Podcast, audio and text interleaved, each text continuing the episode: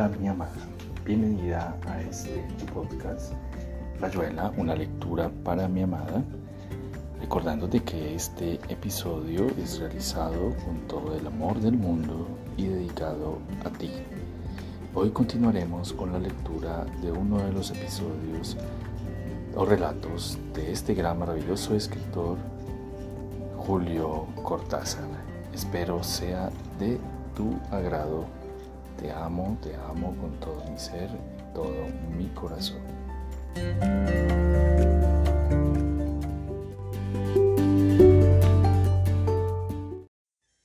Continuamos con la lectura de El examen de Julio Cortázar. Andrés iba a contestarle cuando oyeron dos silbidos, un grito ronco del lado del centro, y a lo lejos por Viamonte creció un resplandor rojizo que tiñó la niebla y el aire hasta donde alcanzaban a ver. Ca chauflé, dijo el cronista, y silbó suave. El grupo en la esquina se disolvía en medio de carreras y frases entrecortadas. Quedaron unos pocos. El tipo que fumaba tranquilo en la esquina de Bouchard y un perro negro y sucio ladrando al aire. Déjame que yo hable, dijo Andrés al cronista. Vení, Juan, caminemos un poco. Bueno, dijo Juan mirando al cronista que se volvía al bar. Mejor que aquel se quede con las chicas. ¿Oíste unos gritos recién? Mira allá, dijo Andrés. Desde la esquina se veía resplandor cada vez más intenso. Lo curioso es que no parecen incendios. La niebla, dijo Juan, ya empieza a fastidiar de veras. ¿Cómo disparan esos? Un camión lleno de gente entraba en la zona del puerto. Dio una vuelta en la playa más allá del bar, buscando orientarse. Partió hacia el río. Los faros tajeaban la niebla. Eso, dijo Andrés, es exactamente lo que tenés que hacer vos ahora. Che, otra vez. Claro que otra vez. Llévatela ahora, sin pensar más. Pones lindas condiciones, dijo Juan, sin pensar más. Justo, justo. Está bien. Por favor, dijo Andrés, si todo se va a quedar en las palabras. Está bien, perdona. De la intención no dudo, pero es absurdo. Muy fácil hablar de irme con ella, pero primero no veo por qué. Si algo se ve es eso, dijo Andrés. No hagas una cuestión de amor propio. Pero vos te vas a quedar, dijo Juan parándose qué sé yo, la llevaré a Estela a lo de la madre en caseros. No te creas que me voy a quedar clavado en el centro. Caseros, dijo Juan. Personalmente no me parece que ya nadie pueda llegar a caseros. Andrés se encogió de hombros. No se le había ocurrido pensar en él, en lo que haría. Tenía una decisión en suspenso, algo que hacer cuando le diera la gana de hacerlo. Todo decidido pero libre había mentido al voleo, apurado por la acusación amistosa de Juan que lo miraba esperando. Puede ser, dijo Andrés, pero yo te pido que te vayas con ella ahora, te lo pido. ¿Por qué? dijo Juan con una petulancia menuda, de chico enfermo. No tengo razones, tengo miedo, Clara, vos ves cómo está. También con el programita que nos hemos mandado. Llévatela enseguida, dijo Andrés. Como Estela tenía hambre, le pidieron otro sándwich. Por favor, cómelo enseguida y vámonos, dijo Clara. ¿Usted no siente que esto arde? Las chapas de zinc, dijo el cronista, pero a esta hora ya debería estar aflojando la canícula. Bueno, esto comienza a ponerse concurrido. Qué caras, Dios mío, no me extrañaría y en ese momento pensó, sorprendido, en la espalda del hombre que había visto afuera encendiendo el cigarrillo. Que entrará ese famoso profesor de ustedes. No creo, dijo Clara. Ya estará medio podrido en su mesa del suizo, esperando el auto del decano, dijo Estela, y el cronista la felicitó con entusiasmo. la ayudó a librarse de la mariposa gigante que se empeñaba en andarle por la cara. De los que entraban había algunos en camisa, la mayoría marineros. Uno ya estaba borracho, se fue a la mesa. Sometimes I wonder who I spend a lonely night dreaming of a song. Bella voz, decía el cronista en su quinto vaso de cerveza. Realmente canta lo que bebe, decía Mijo. Hombre flaco, con un saco de pijama azul, se inclinó sobre él. Disculpen, dijo mirando a todos lados, sería cosa de unos cien pesos. Ah, sí, dijo el cronista, muy barato. Ahora es fácil porque es de noche, dijo el hombre. El río está muy retirado, chupado completamente. Ajá. La cosa es llegar al canal, yo conozco el camino, vea. Ahora va a decir como la palma de la mano, pensó Clara, como la palma de la mano. La cosa es llegar al canal. Por cien pesos, dijo el cronista que empezaba a entender. Para cuatro, ahora mismo. Che, Calimano, llamó una voz del fondo, vení para acá. Ya voy, dijo Calimano, ¿y qué le parece? Lo que yo quiero saber, dijo el cronista, es si usted me vio cara de prófugo. Calimano sonreía y se quedó esperando aunque del fondo volvían a llamar. Bueno, yo estoy ahí, dijo por fin. Usted piénselo y me chifulea. Le chifuleo, dijo el cronista abriendo otra botella. Está caliente esta cerveza. Beban chicas. No, no quiero. Clara vio que Calimano desde su mesa del fondo los miraba esperando. Pero es que yo lo conozco, se dijo el cronista cuando encendió el cigarrillo. Pero claro, y a veces se torcía para hablar con otros dos. Entre tragos de posible por la forma de la botella y los vasos, semillón. Bueno, dijo el cronista sirviéndose cerveza, esto se repite más que el tema del cuento de Sigfrido. Eh, Juan, oí un poco. Bebe y déjame en paz, dijo Juan, ganando su silla sin mirar a Clara, que alzó los ojos y se quedó observando el rostro de Andrés, el tic que de pronto le hacía alzar la ceja derecha, guiño al revés, tan raro. Tenía una película de hollín en el pelo, sobre la frente. Clara sopló y el hollín fue a caer en otra mesa, junto a un plato. Mariposa de carbón, la noche llena. Le pasó por el recuerdo una frase de la novena sinfonía de Bruckner la palabra ocelote, el dorado, un poema de Juan, el dorado ocelote. Recítame el Marco Polo, Juan. Pidió, cuando estoy cansada me gusta el Marco Polo. No quiero, che, es bueno que nos vayamos. ¿A dónde? dijo Andrés. ¿No viste calle arriba? Recítame el Marco Polo, decía Clara, y Estela hizo de eco. Recita el Marco Polo. Es un chantaje, murmuró Juan, mirando furioso a Andrés. Vos y estas y el Marco Polo y... Y cien pesos, dijo el cronista, ese señor de allá se llama Calimano y por cien pesos te ofrece un bote. ¿Qué decís? gritó Andrés. Justo, justo lo que oíste. Es la primera de dos noticias. La otra es más bien una repetición y no corre prisa. Che, qué nervios. Pero Andrés cruzaba el bar y tiró el vaso del cronista al levantarse. Por suerte vacío, el cronista lo llenó enseguida. Yo quisiera oír el Marco Polo. Sí, Juan, recítalo. ¿A dónde va aquel? Calimano, dijo el cronista en el fondo. Para vos y Clara sería lo mejor. Dale, dijo Juan y buscó otro cigarrillo. Yo dijo Clara mirando a Andrés inclinado sobre la mesa del fondo, su cuerpo flaco marcándose contra la pared de tablas, arriba del falso telón de varieté. Pero era falso, y también la puerta del WC, la mano señalando la dirección, bruma azulada del humo y la niebla entrando por el agujero del extractor parado.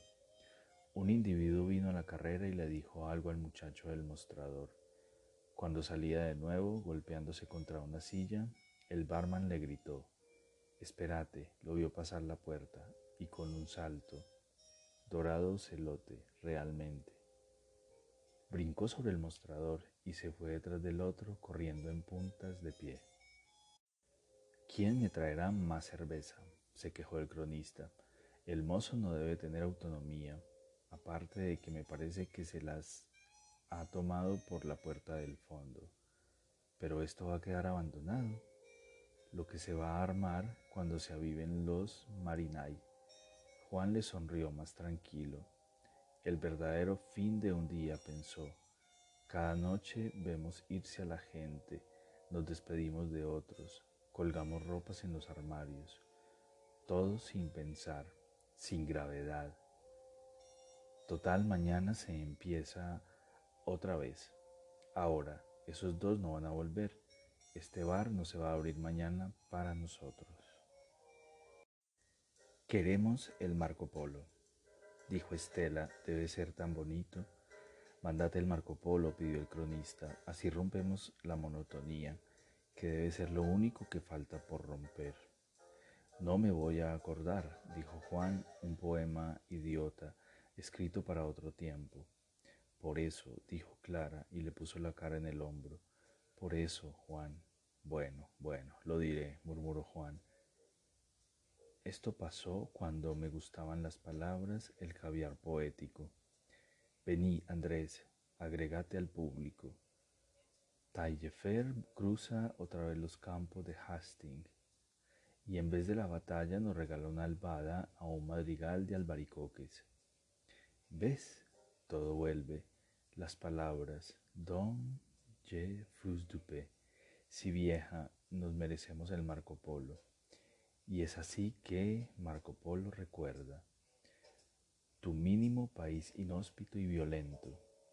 Allí árboles enanos enarbolan su hastío, mientras los topos cavan y cavan el camino, y ardidas musarañas remontan por el cielo. Si llegué a la frontera de tu evasiva tierra, cuántas aduanas verdes, cuántos líquidos sellos, mis alforjas guardaban medallas y amuletos para tus aduaneros comedores de menta.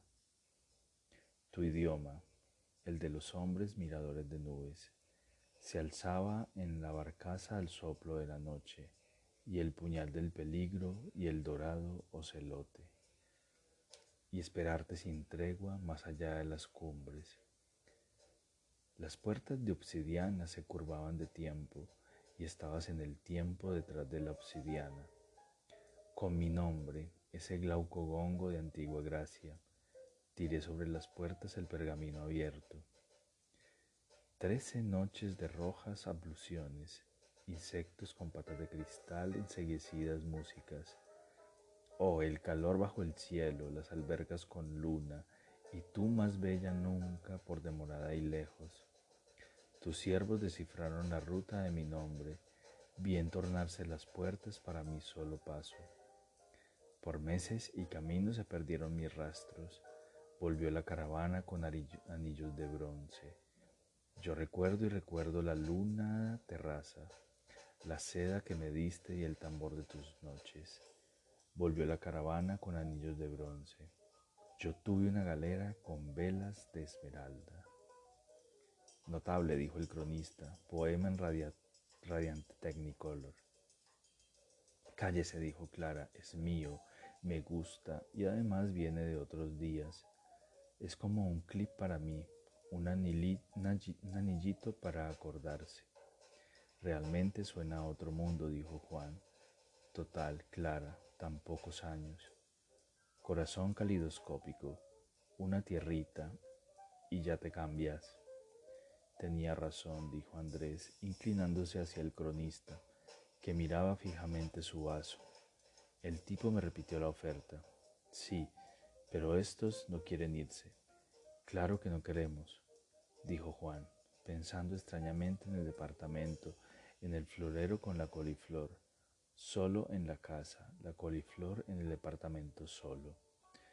Pues hacen tan mal, dijo el cronista, entre otras cosas porque ahí afuera está el tipo que los anda siguiendo. ¿Cómo? dijo Juan y se enderezó manotón De Andrés, vuelta a la silla. Clara, una mano agarrándole el saco a Abel. Estate quieto, dijo Andrés. Con salir corriendo no veo que vayas a hacer mucho. Es raro, pero recién me di cuenta hace un momento, le decía el cronista a Estela. Es la cerveza caliente. Entre asco orinado por un orangután de paño en sí, por una mujer llena de falsas esperanzas. Esta cerveza que me anda por adentro de la cara. Ya se ve que estás bastante hecho, dijo Andrés, pero lo viste, ¿no? Cigarrillo, dijo el cronista, Bouchard. Déjame salir un momento, dijo Juan muy tranquilo, nada más que para ver. Vos no sabés lo que me gustaría hablar con Abelito. Con el que hay que hablar es con Calimano, dijo Andrés. Por favor, Clara, por lo menos comprende vos que... Estela soltó un chillido la mariposa u otra mariposa le colgaba del pelo. Un marinero en el fondo repitió el chillido y otro lo imitó. Una de las mujeres que habían entrado un momento antes se dio vuelta veloz, miró la mesa, tenía una mano alzada como para protegerse del grito. Un pobre lepidóptero, decía el cronista. Ahí está, vea qué panza más sedosa. Horrible, decía Estela, tiene como letras en las alas. Propaganda, dijo el cronista. Eslogans asquerosos. Mira. Johnny, mira lo que se arma. Vámonos de aquí. Esto se pone tupido. Alguien afuera debió tirar una piedra que cayó en las chapas del techo con un golpe hueco. En el fondo gritaron, después una risa chillona, cuando un marinero medio borracho, So I dream in vain, but in my heart it always will remain. Con los brazos llenos de botellas sacadas confusamente de la estantería detrás del mostrador. Mi Stardust Melody Whoopie y una grapa se le cayó abriéndose en una flor blanca, llenando el aire de un olor dulce, tapando el tabaco la niebla. The Memory of Love Refrain. ¿Para qué más? pensó Andrés soltándolo. Hace tu juego, viejo. Hora de que cada sapo busque su pozo. Ya que has decidido dejar en paz mi saco, dijo Juan, no te opondrás a que salga a ver si está Abelito. Hay gestos y gestos, dijo Andrés cansadamente, los auténticos y los otros. Tu mejor gesto ahora se llama Calimano. Pero no queremos irnos, dijo Clara mirándolo con dulzura. Quedarse es Abel, dijo Andrés. Ah, chicos, ¿qué sentido tiene que se queden? Esa piedra del techo no era para este, ni para Estela, ni para mí. Se las tiraron a ustedes. Había tal varaunda en el local que tuvo que alzar la voz. Este calor, mira tus manos, Clara, tócate la cara. Otro aire que este se precisa para secarte la piel. No es que yo quiera quedarme, dijo Clara, solamente que no veo por qué tenemos que irnos. Vamos, los tres afuera, murmuró Andrés. Puede ser que ahí lo vean. Abelito, dijo Juan levantándose. Puede. Quédate con el cronista. Estela, el tipo se está durmiendo. Avisa, dijo el cronista que cabeceaba. I am Osimandias, King of Kings, lo que traducido, bueno, una columna en cuerpo. Muchas columnas, dijo Juan, para Osimandias. Dormí, cronista, que la gentil Estela vela tu mona. Yo, dijo el cronista, no duermo. Andrés retrocedió dejando que Clara y Juan se adelantaran. Puso su billetera en manos de Estela pero luego se la quitó para sacar un par de billetes. Mejor que... Estela lo miraba, apretó la billetera y la puso en el bolso. Anda tranquilo, dijo, yo me arreglo.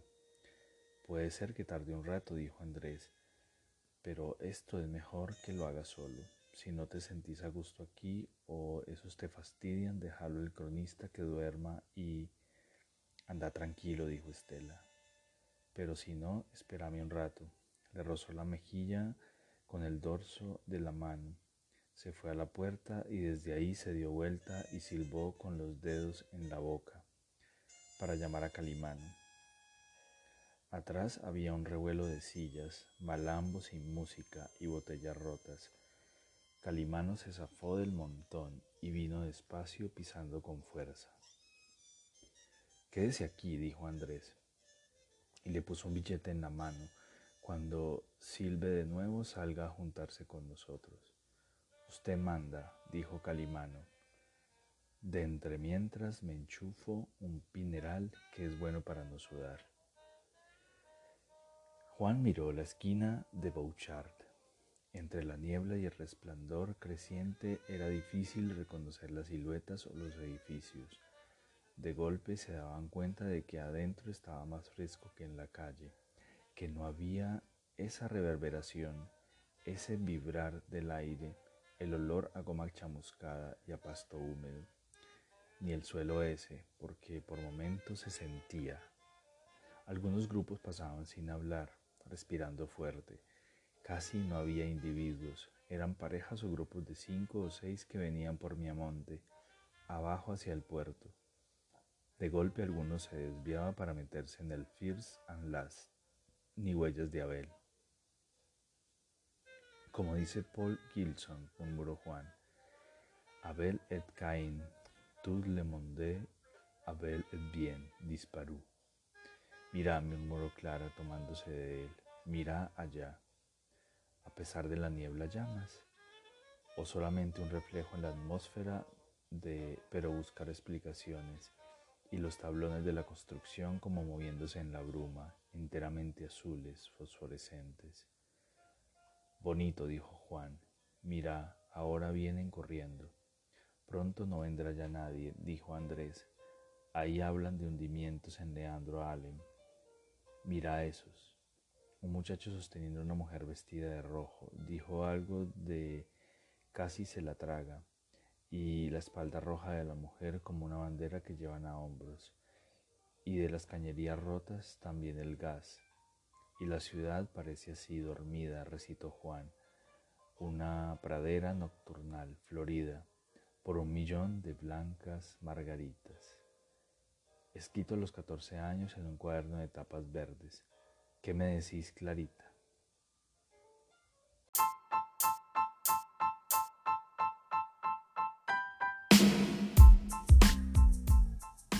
Termina Rayuela, una lectura para mi amada. Espero eh, esta lectura haya sido de tu agrado. Recuerda que te amo, te amo con todo mi ser y todo mi corazón. Te amo.